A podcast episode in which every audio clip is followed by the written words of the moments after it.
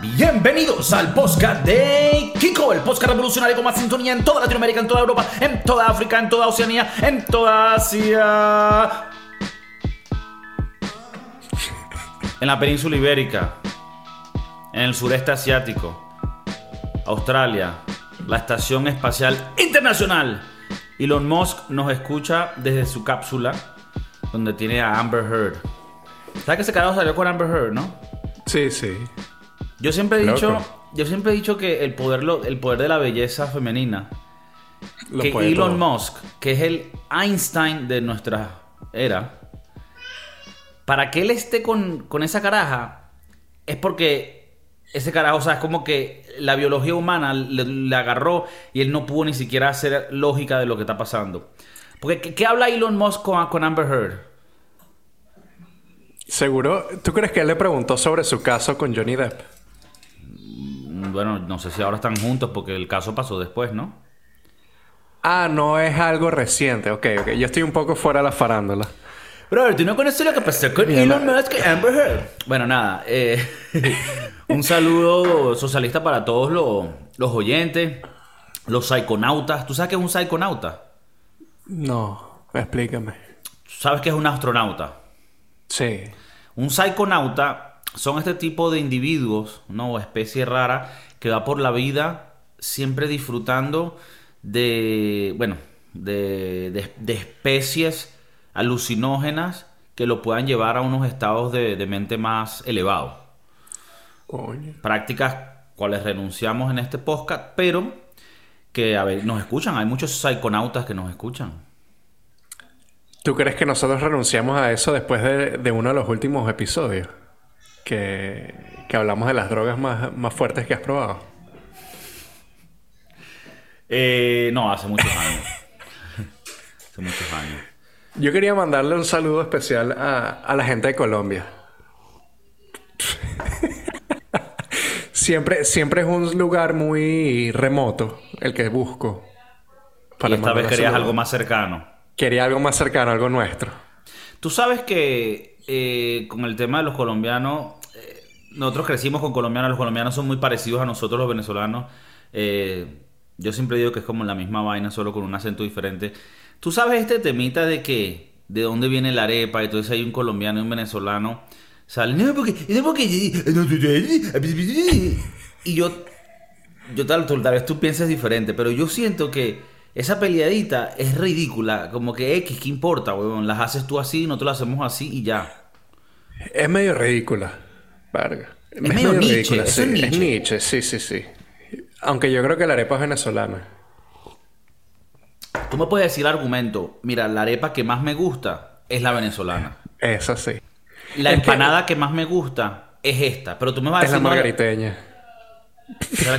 Bueno, por, por ejemplo, pues. No digo, estaba hablando más de países, pero es verdad que por región también se diferencia. A mí, por lo menos, una empanada que lleve papa o arroz, Nietzsche. Mátate. Mátate, tírate por un barranco. Bueno, tú sabes que los gochos... Disculpen los andinos. Sabes que los mi mamá, gochos, mi bueno, mamá es andina, mi mamá es andina. Bueno, y... Pero no y mi segunda familia, mi segunda familia también es andina. ¡Eh, María! Eh, los gochos comen los pastelitos estos de carne y qué sé yo, con arroz. Ustedes no saben que el pastelito ya lleva masa, te toche. A mí me parecía Nietzsche. Pero la verdad es que los pocos pastelitos que he probado, los pastelitos andinos, o creo que se llaman así, eh, los pocos que he probado han sido ricos. Así que buena ahí. A ver, Los esto también es algo muy bien. personal. Tú, tú como, tú como chef de renombre, tú sabrás que, bueno, el paladar de cada uno es algo muy único. Y bueno, eso es solamente como yo pienso. O sea, a mí no me gusta una empanada que lleve más carbohidrato de lo que ya, ya lleva. Te puedo pasar un poquitico de huevo. Un poquitico. Poquito. claro. Poquito. No, no, no, ¿qué? No, un huevazo. No, no, no, no, para nada. Pero bueno. La arepa, la- la, la arepa, a mí me gusta más la venezolana. Porque siento que la, la colombiana. Siento que la arepa colombiana, a mi parecer, es como la arepa de flojo. Una cachapa. No, porque esa sería la arepa de chocolo, que es increíble. Esa me encanta. Pero yo no, la yo no considero eso una, una arepa, eso es más como una cachapa. Pero la de ellos es increíble. Pero la arepa, digo la colombiana, la que es aplastada, finita.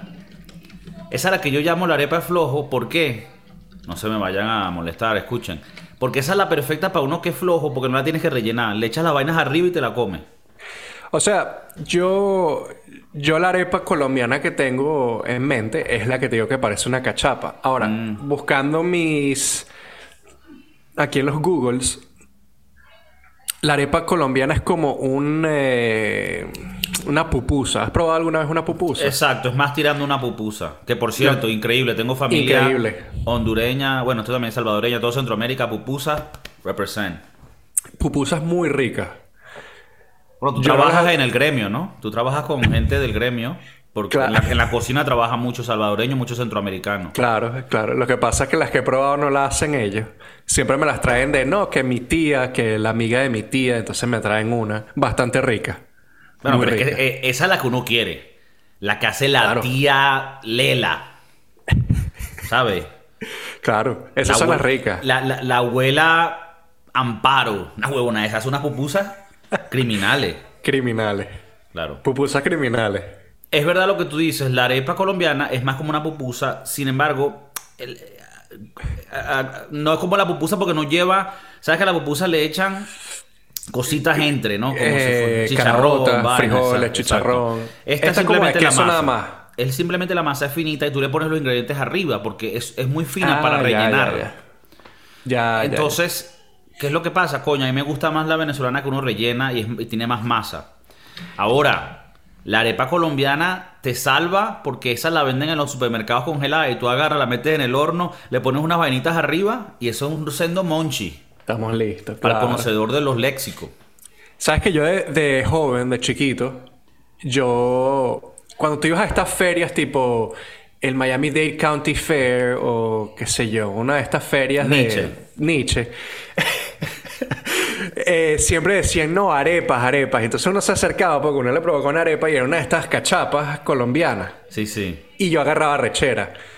Hasta que después aprendí que hay, hay algo más que, que tus Claro. narices, ¿no? Hay algo más después de tu, del frente Claro, a ti. claro. Entonces, te das eh, cuenta que el mundo es más grande que tú. eh, cole- eh, entonces, bueno, Bueno, ya te, una vaina. pasó. En Miami, esto no sé si pasa en todas partes, pero en Miami cuando, en los, en los principios de los 2000, que fue cuando nosotros más o menos nos conocimos allá, eh, había una, habían algunos puesticos de comida venezolana y algunos puesticos de comida colombiana. Y los venezolanos siempre era carísimo, siempre todo, siempre es caro. Y tú ibas a los colombianos y tenían las arepitas, los buñuelos, los eh, pan de abono, pan de queso, todo, todo baratico así con el juguito de maracuyá, que eso es parchita donde lo pongan. Marico, y nosotros los fines de semana mi nos llevaba a desayunar a una vainita de colombiano, lacra, Rico, claro. monster. Yo, yo, yo no sé si tú sabes, yo odio mucho la mayonesa. Y es por una, una, es un momento específico en mi vida donde yo iba a casa de un amiguito, porque en esa época eran amiguitos. Claro. Tú, fui, tú en, en su época fuiste mi amiguito. Sí, nosotros éramos amiguitos. Claro. Eh, yo iba a casa de este amiguito colombiano, donde ellos tenían y el chamo comía arepa colombiana y la embadurnaba de mayonesa No. y me daba asco. Entonces, todo lo que tocaba estaba lleno de mayonesa, su vaso lleno de mayonesa, los cubiertos llenos. Y entonces me daba un asco, eh, con la, No me dio un asco horrible con la mayonesa, tipo, yo dejé de comer mayonesa. Ahora la única mayonesa que yo puedo comer es la que hago yo. O sea, la que se hace en casa. O sea, la que produces tú, tu cuerpo. claro, claro. la natural. Mira, tú sabes que yo con la mayonesa también es especial porque yo no, yo no soy mucho de mayonesa y también como es muy grasosa, pero uh, últimamente la he empezado a usar, pero leve. En, en- en un- en una hamburguesa, en solo un poquitico en un pan, una vaina o en un perro caliente, ya la empiezo a usar y me gusta. Pero la- hay que respetarla, porque la mayonesa es perfecta para tú entrar en el, en el modo Nietzsche rápido. Tú O puedes sea, ser ni. Tú agarras la mayonesa Nietzsche. y se la pones a ciertos platos y te vuelves Nietzsche y Nietzsche, rapidito. instantáneo. O sea, Eh, eh, bueno, eh, en Vene- bueno, tú conoces la, la clásica pasta y le echan mayonesa. Esa es horrible. Sí, terrible, horrible, horrible. La Pero mayonesa. cu- cuando, le, cuando le echan mucha extrema. Uy, una, are- una arepa con mayonesa, eso no, no cabe, no, no, o sea, no, no puede ser. Una a menos que sea una, no. una reina pepiada, ¿no? Que lleva la ensalada. Sabes que yo cambié, eh, bueno, yo no, mi novia cambió la receta de la mayonesa para más o menos acomodar mis gustos. Entonces ella ya no le echa mayonesa. O sea, ponte, le echan un chorrito de mayonesa de esas eh, que vienen empaquetadas. Hellman. Un chorrito. No quería dar las marcas, pero sí. Ah, verdad, porque si no apoyan la huevonada. Entonces, un poquito de Hellmann's y el resto con, con sour cream. Y marico queda mejor que pura mayonesa. Y entonces, eh, bueno, yo tuve que... eh, a ella le gusta mucho la mayonesa. A veces pienso que es bastante niche porque le, le encanta demasiado la No, mayonesa. eso pasa. Y entonces yo le dije, bueno, vamos a hacer algo. No compres mayonesa empacada.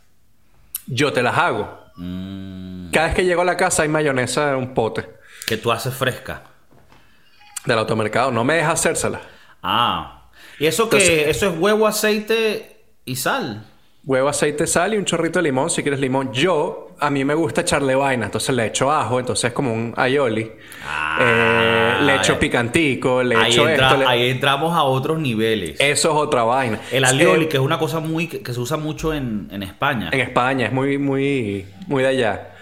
Yo, por ejemplo, con en vez de echarle aceite completo, agarras eh, chorizo español, le quitas la grasa y con el aceite que sale de ahí, haces tu mayonesa. Una huevona. Tienes ahí un tip.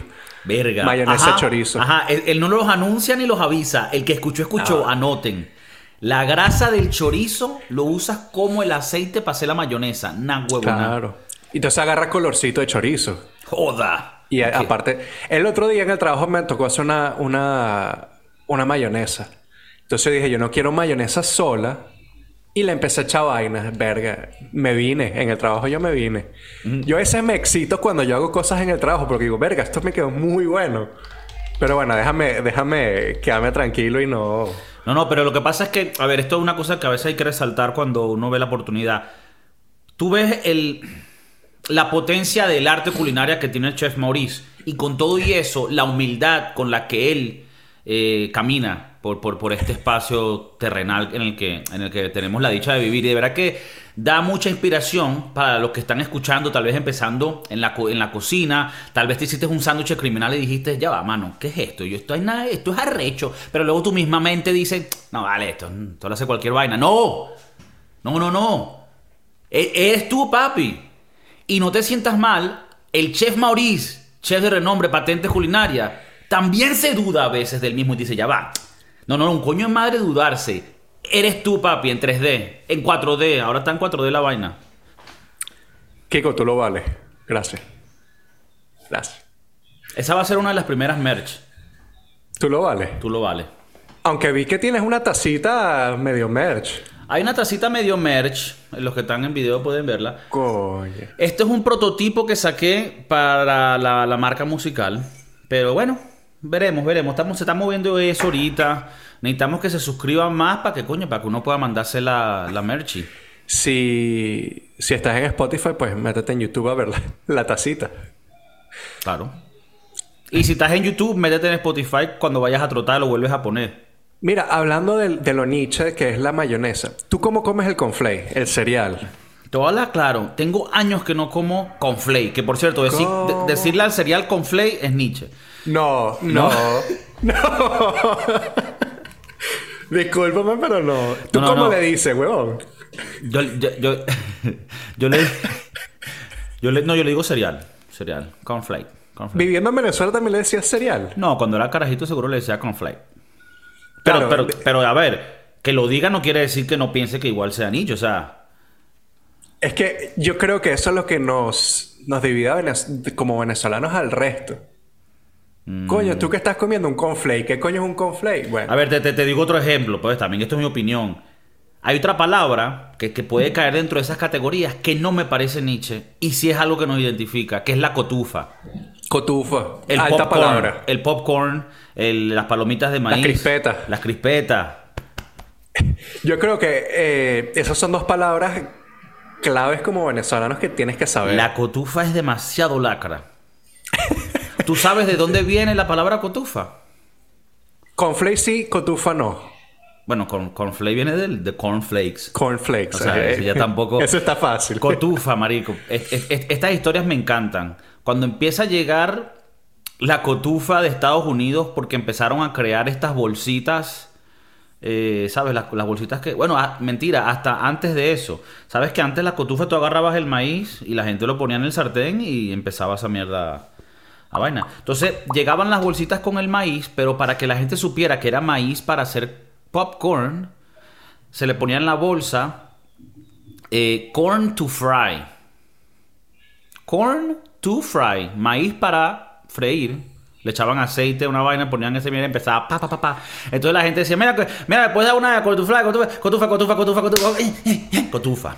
Coño, buena, buen research que hiciste ahí. Buen Me research. parece, me parece muy bueno. No sabía que venía de ahí. Interesante. y a mí la cotufa me encanta. Yo soy amante de la cotufa. A veces voy al cine solo para comer la cotufa. O sea, comp- compro el ticket, la cotufa y me voy. Compras el ticket de una película mala Sí. y te vas. Tipo Avatar y te vas. El otro día me vi en el cine The Whale. ¿Qué La tal? ballena de Brendan Fraser. Eh, vale la pena. Brendan Fraser, teníamos tiempo sin verlo. Yo hago- acabo de hacer un review que está en el canal de inglés de Broski Doodles. Y si lo quieren escuchar, está muy bueno. Eh, pueden ponerle subtítulos, ya aparecen subtítulos en inglés. Entonces tú vas practicando ahí un poquito. Yo, yo no la he visto, pero. Brendan Fraser es The Well. Sí. Ah, ok. Claro, o sea, por el aspecto. Aparece en todas partes. Sí, sí. Mira, cuando... Si la ves, vela y luego ves el review que hice para ver si te... ¿Puedo esperar que salga en Amazon o. Sí, bueno, sí, sí, sí, Alguna de es esa que- mierda que salga. Sí, sí, tampoco es que es una vaina, un masterpiece, hay que verlo ya. Yo es que porque, ahorita bueno... que tengo un hijo no, no, no puedo ir al cine. No, no, espérate que Si salga. vas al cine con un bebé, mátate. Sí. No es Nietzsche, pero mátate. O sea, tipo, si le estás dando teta al niño durante la película. Es más, te lo pongo de esta manera. Si tú tienes un bebé, no puedes ni viajar. Tienes Oye, que quedarte... ojo pelado ahí. ¿Qué Ojo pasa? ¿Qué pasa? En avión, viaje. en avión no puedes viajar. Yo un bebé no de puede. viaje. Los bebés no pueden estar en los aeropuertos. Yo sé que nosotros hablamos de esto cuando tuvimos a- a- al Big Papa. Ujú. Eh, yo hice mi viaje en, en diciembre de vacaciones. Me fui con el niño de seis horas de vuelo. Claro. O terrible, Y- le, le jodiste el día a un coñazo pasajero. El niño se portó, no joda, mejor niño portado en un avión en la historia, huevón. Pero y el día que no. El día que no, ese es el día que me va a pasar pena. Bueno, como Ahora, siempre, como siempre hemos dicho, lo único que se, te le, se le pide a un padre con un niño llorando en un lugar público es que cuando alguien te mire a ti, tú te veas miserable, que tu vida es una mierda. Si yo te veo relajado y que no te importa, muérete. Verga. Altas palabras. Bueno, ahorita en dos semanas me voy a ir de viaje otra vez con el niño. Ok. En Entonces- avión y vaina. En avión. Es, va a ser un a- vuelo un poco más A mí me, corto. pare- me parece a mí falta de, de tu De parte. tacto, Sí, de falta. todo. Sí, sí. Nietzsche. No, no, no, no, no, no, no. Y que Agar- y agarra me una voy li- de viaje y dejo al niño en la casa, solo. Que cuide no, la casa. No, solo puedes ir de viaje en lugares que estés cerca, que puedas ir en vehículo. Y que puedas llevar, que puedas llevar tu carga con todas sus vainas. No, mentira. Pero, pero sí, así no te parece que a veces la gente que tiene hijos llega a los lugares como muy agrandados. Con mis tres bolsos, mis dos coches y esta mierda es mía. Y me me da Ve, un huevo yo- todo el mundo. Y esa Yo mierda... ahí, es, yo ahí es cuando odio a la gente. Por ejemplo, eh, nosotros tenemos una conocida aquí en San Francisco que también tiene un bebé. ¡Nómbrala! no. Eh, Quizá habrá con nombre y apellido, no jodas. María Alejandra. María Alejandra tiene un bebé y tiene más o menos la, la misma edad que, que mi hijo. Y el otro día, bueno, el otro día no, hace un par de meses salimos a caminar todos juntos. Y nosotros llevamos a, a- al bebé en el coche y era el coche, el bebé y yo y, y- y mi novia. Ahora, en la, eh, ella, María Alejandra, con su bebé, eh, ¿cómo es que se llama? Leonardo. Leonardo el bebé. Eh, Leonardo el bebé. Eh, la chama llevó toda mierda. juguetes, eh, no sé qué vaina para cambiarlo, no sé qué vaina para ponerle encima, una vaina oscura, 17 cambios de ropa. Es fuerte, o sea, eso, eso no es vida, huevón. No, no. Eso no es vida. Y le dañas el, le dañas el paisaje a los demás. a los demás, porque... Porque yo nada más ver eso ya me estreso. Claro. ¿Entiendes? O sea, tú no deberías de salir a la calle así. Entonces nosotros vamos a viajar en un par de semanas, eh, mi novia, el bebé y yo, y, compramos pasajes que nada más puedes llevar morral. No puedes llevar mm. ni siquiera carrión. Entonces, bueno, ya nosotros estamos preparados, ya estamos listos. O sea, ustedes se van en una Spirit Airline con un bebé. No, marico, a lo erga, a lo guerrero. A lo, lo que a pasa backpacker. lo que pasa es que mi novia y yo siempre hacíamos viajes tipo de última hora. Eh, y es una de las cosas que yo extraño, hacer viajes así como que vámonos de viaje mañana y agarrar el carro nos íbamos o agarrar un avión y nos íbamos. Y, me salió como que esa, ese espíritu otra vez. Y dije, yo no voy a dejar que el bebé pare nuestras vidas. Mm. Y entonces hablé con ella, le dije, ¿qué piensas? Sí, me dijo, sí, vamos. Sí, compramos vámonos, el pa Vámonos, al, al, bebé lo metemos arriba en el. entonces nos vamos los tres con dos morrales: el morral del bebé, que eh, la pañalera, y el coche. Y vamos a guerrear. ¡Wow! Vamos a guerrear. Van a meter un coche por ahí. ¡Wow! Es que eso es, es un privilegio de baby privilege. Eso yo lo llamo privilegio de bebé y no me gusta. Y totalmente voy a cambiar de esta opinión cuando yo tenga el mío. Igual decir, ahora sí se llevan todos los aviones. bueno, yo no sé si te acuerdas cuando yo me fui a España, que fui como con 10 maletas, 5 bolsos, 10 almohadas. Ya ese, ese Mauricio ya no existe. Ya no, bueno, ahora el chef Mauricio. Claro, que te cambia la vida. Mira, te quería. Es que bueno, no. Nos fuimos por miles de, temas. Te quería dar otra historia de la lengua. De la lengua latina y venezolana. Que es la más letal. Dijimos que cotufa, ¿no? Venía de corn to fry. Otra palabra que creo que hasta la pueden usar fuera de Venezuela, no estoy claro. La palabra corotos agarra tus corotos y te me vas. Mira, recogen aquí, se llevan todos sus corotos. ¿Sabes de dónde viene esa palabra? Explícame a ver. Ok. Uno de los dictadores o de los presidentes que tuvimos, creo que tal vez fue el Carlos Andrés Pérez, o fue otro. Para que vean que la anécdota se la voy a, se la voy a decir, pero tampoco tan exacta, ¿no? Tampoco que... Bueno, ella tenía un... Él tenía una esposa, ¿no? La primera dama en su momento. Y ella tenía muchos cuadros de, pintores con renombres, ¿no? Y uno de los pintores se llama, es un francés que se llama Corot.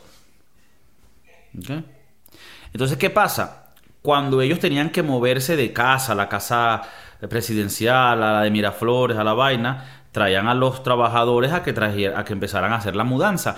Y ella le decía a ellos, mira, cuidado con los corots.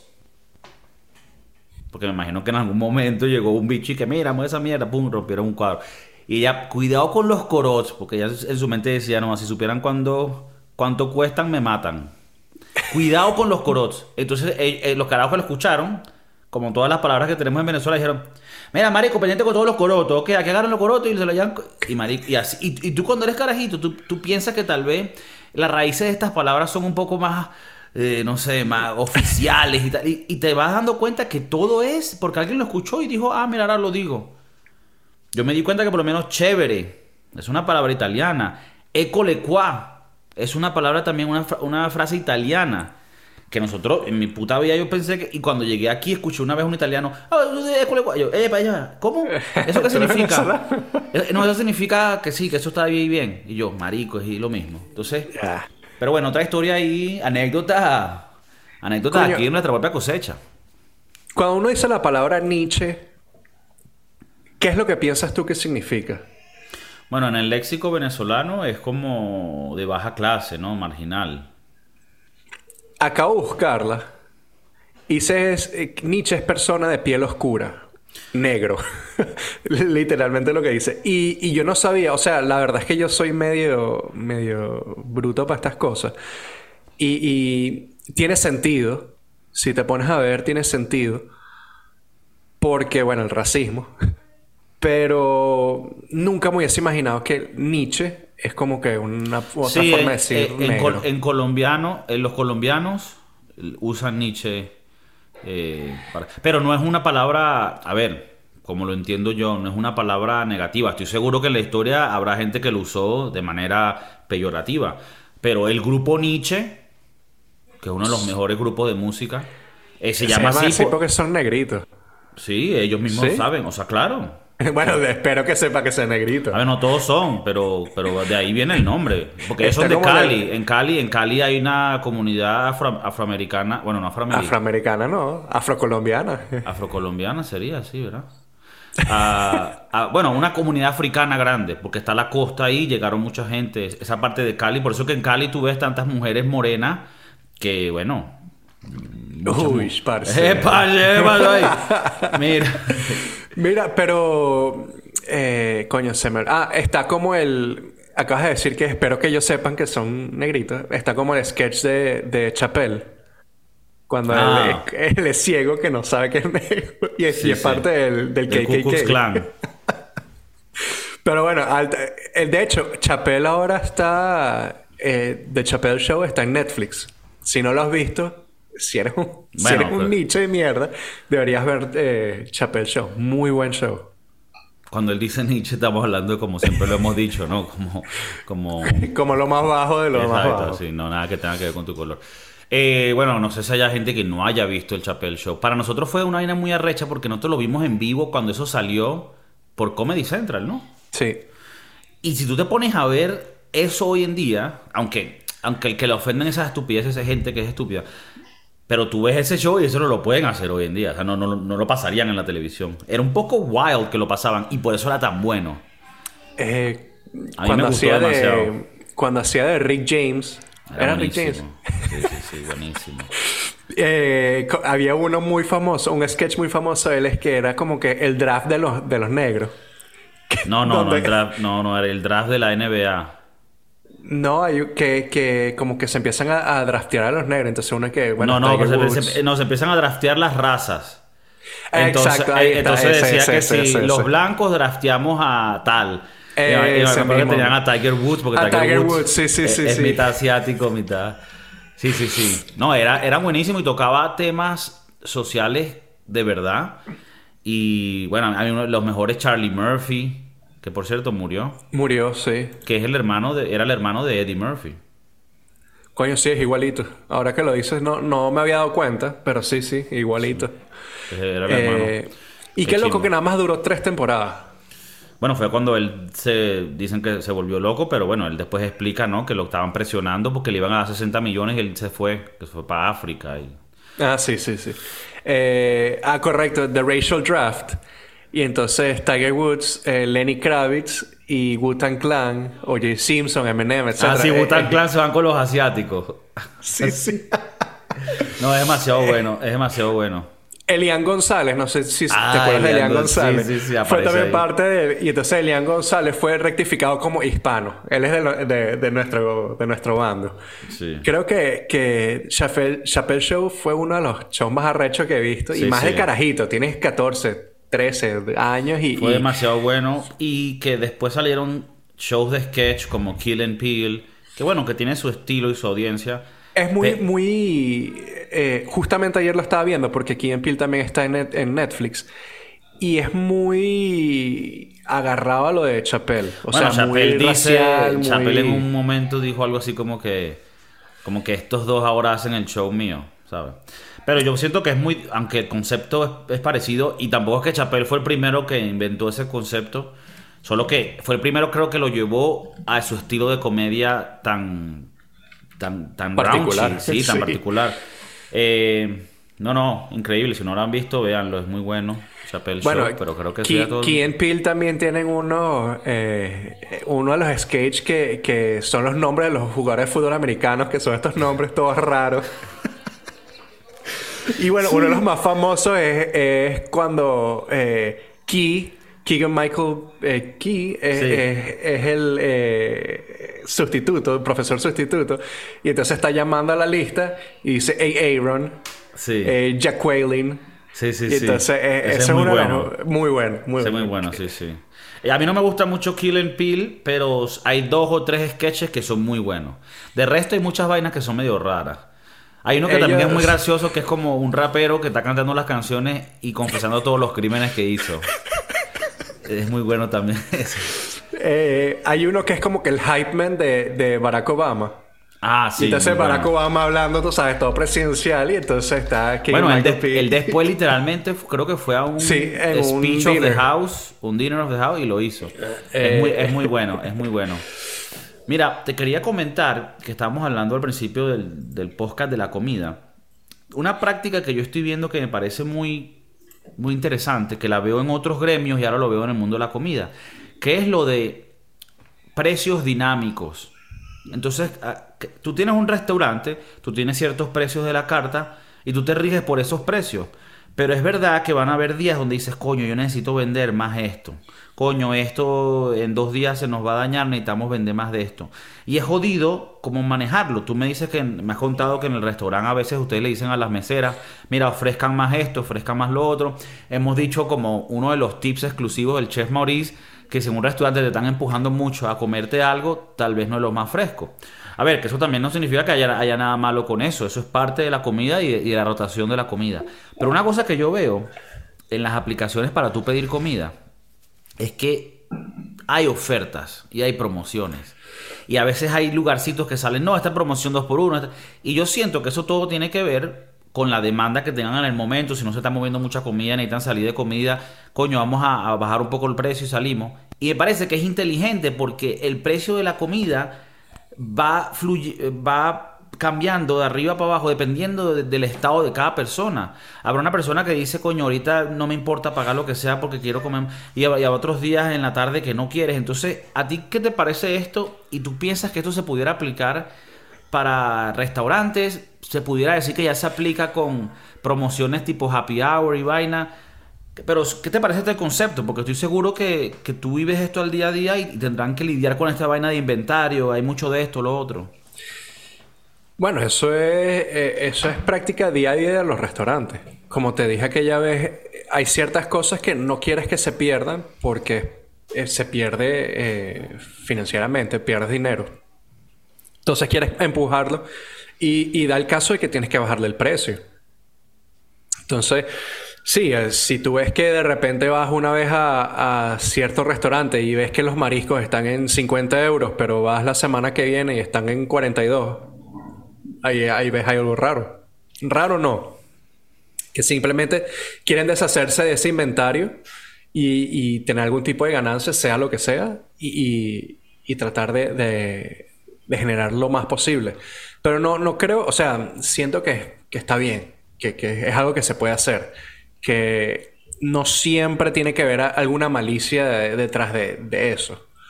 Eh, simplemente te quieres deshacer del producto porque vas a traer un producto nuevo o vas a traer algo más fresco o vas a traer o vas a cambiar de plato. Claro. O sea, no, no. Sí, aquí obviamente hablamos también a veces como de, la, de las tácticas, pero también obviamente esto es práctica común de los restaurantes, no quiere decir que te estén dando nada malo. Pero por lo menos yo a veces hay, ciertos lugares que me meto y hay una pizzería que es muy buena y a veces oferta de dos por uno. Y yo siento que, verga, o tienen masa que, tienen que tienen que usar, vaina, y dicen, coño, nos estamos viendo mucho, bajen los precios, salimos de inventario. Y en el parte del consumidor yo digo, bueno, me está saliendo más barato, no va a estar malo, obviamente, está todo perfecto. Pero me parece curioso porque eh, se presta más para las aplicaciones este tipo de, de ofertas cuando pides delivery y en los restaurantes ellos están un poquito más amarrados a sus precios. Y me pregunto si pudiera haber una oportunidad para esto. A ver, creo que ya pasa como promociones, cupones, este tipo de cosas se dan. Pero hacerlo un poco más como lo hacen en las aplicaciones, que estás un día pasando así y dices, ah, mira, hoy Applebee's eh, me está ofreciendo 50%. Vamos. Pero también depende del restaurante, ¿no? No vas a ver que un restaurante de la alta cuchina te va a hacer tal vez ese... Claro, no, pero aquí estamos hablando más para la gente común como yo. O sea, sabemos que tú por lo menos te mueves en otros mundos y, y, tal vez en... E, pero bueno, hasta en esos casos me imagino que habrán días, coño, que tú dices, mira, tenemos... Bueno, con más razón, ustedes manejan ingredientes más caros, que pierdes más si se dañan.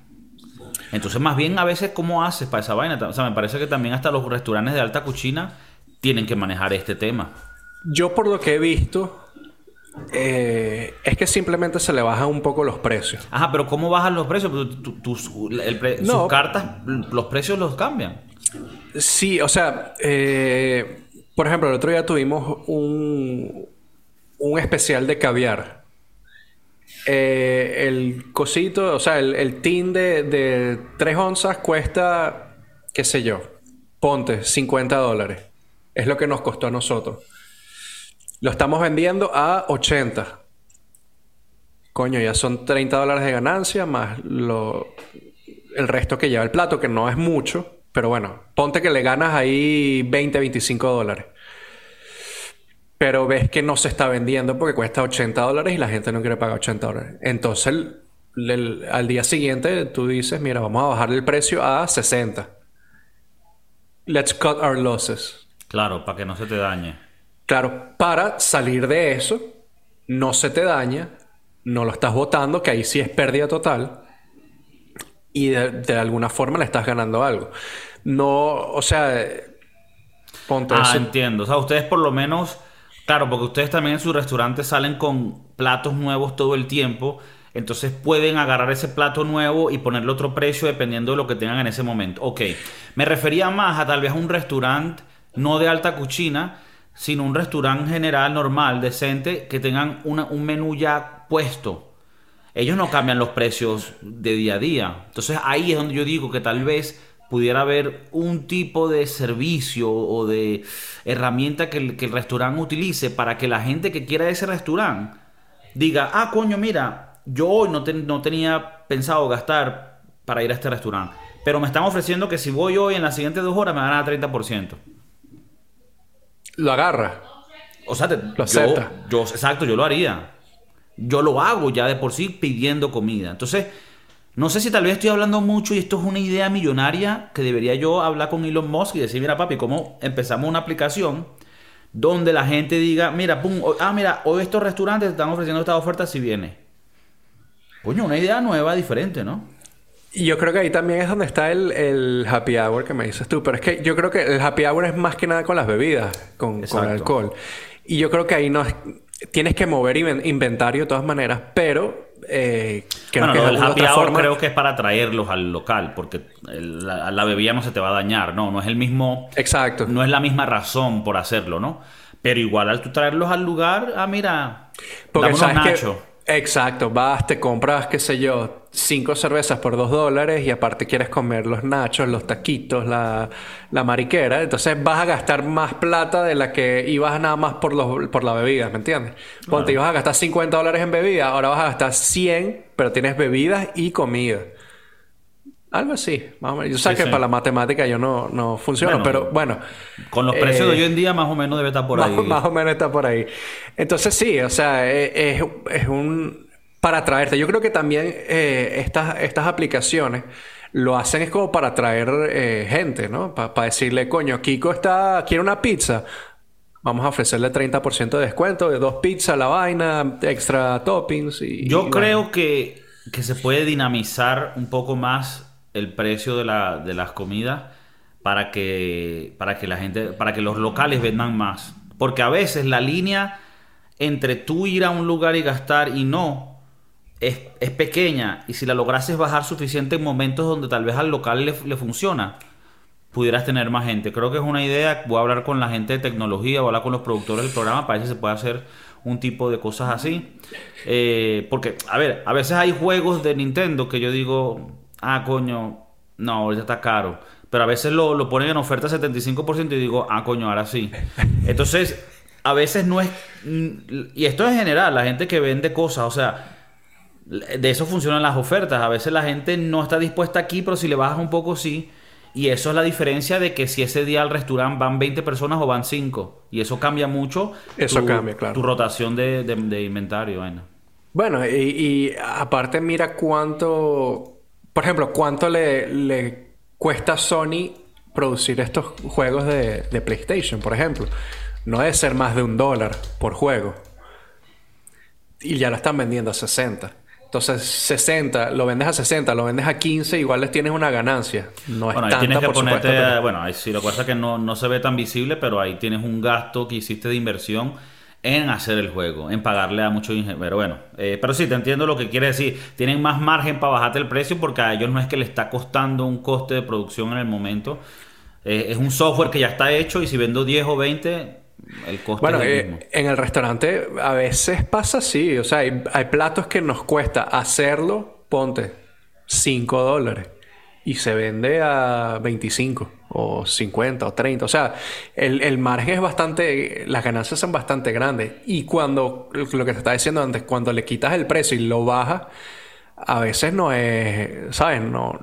Siempre, siempre va a haber un tipo de ganancia. Claro, pero tú también, creo que estos son restaurantes más de alta cuchina, ¿no? Dirías tú. Porque tal vez cuando hablamos de restaurantes más normalitos, la, el margen no es tanto, ¿no? No puede ser, porque... O sea, porque ustedes también tienen que lidiar con que las expectativas y vaina, entonces cobran de más por si hay un peo. Yo creo que sí, porque eh, sitios, por ejemplo, y no es para echarle mierda, pero tipo, tipo TGI Fridays, sus productos no son tal vez los mejores. Sus carnes tal vez no son las más frescas. Los compran súper barato y los venden mucho más del, del precio. O sea, eh, yo creo que esto no es, eh, Solo para- desgraciadamente... no solo en la alta cuchina. No es la alta cuchina. en todas partes te están jodiendo. Claro, claro. O sea, igual pasa en McDonald's, pues. Eh, Claro. Sus, su- sus paris, o sea, la- las hamburguesas pueden ser de calidad rara y, y te las siguen, siguen ganando. Sí. Esa gente va a seguir ganando sea como sea. Sí, sí, sí. Entonces, bueno. eh, Pero creo que tienes una idea ahí. Bueno, pero hay una, hay una idea ahí. Vamos a seguir evolucionándola. Eh, para la gente que esté metida más en los negocios, díganme si piensan que es una buena idea. Si tienen dinero para invertir, avisen. Aquí estamos abiertos a las ideas.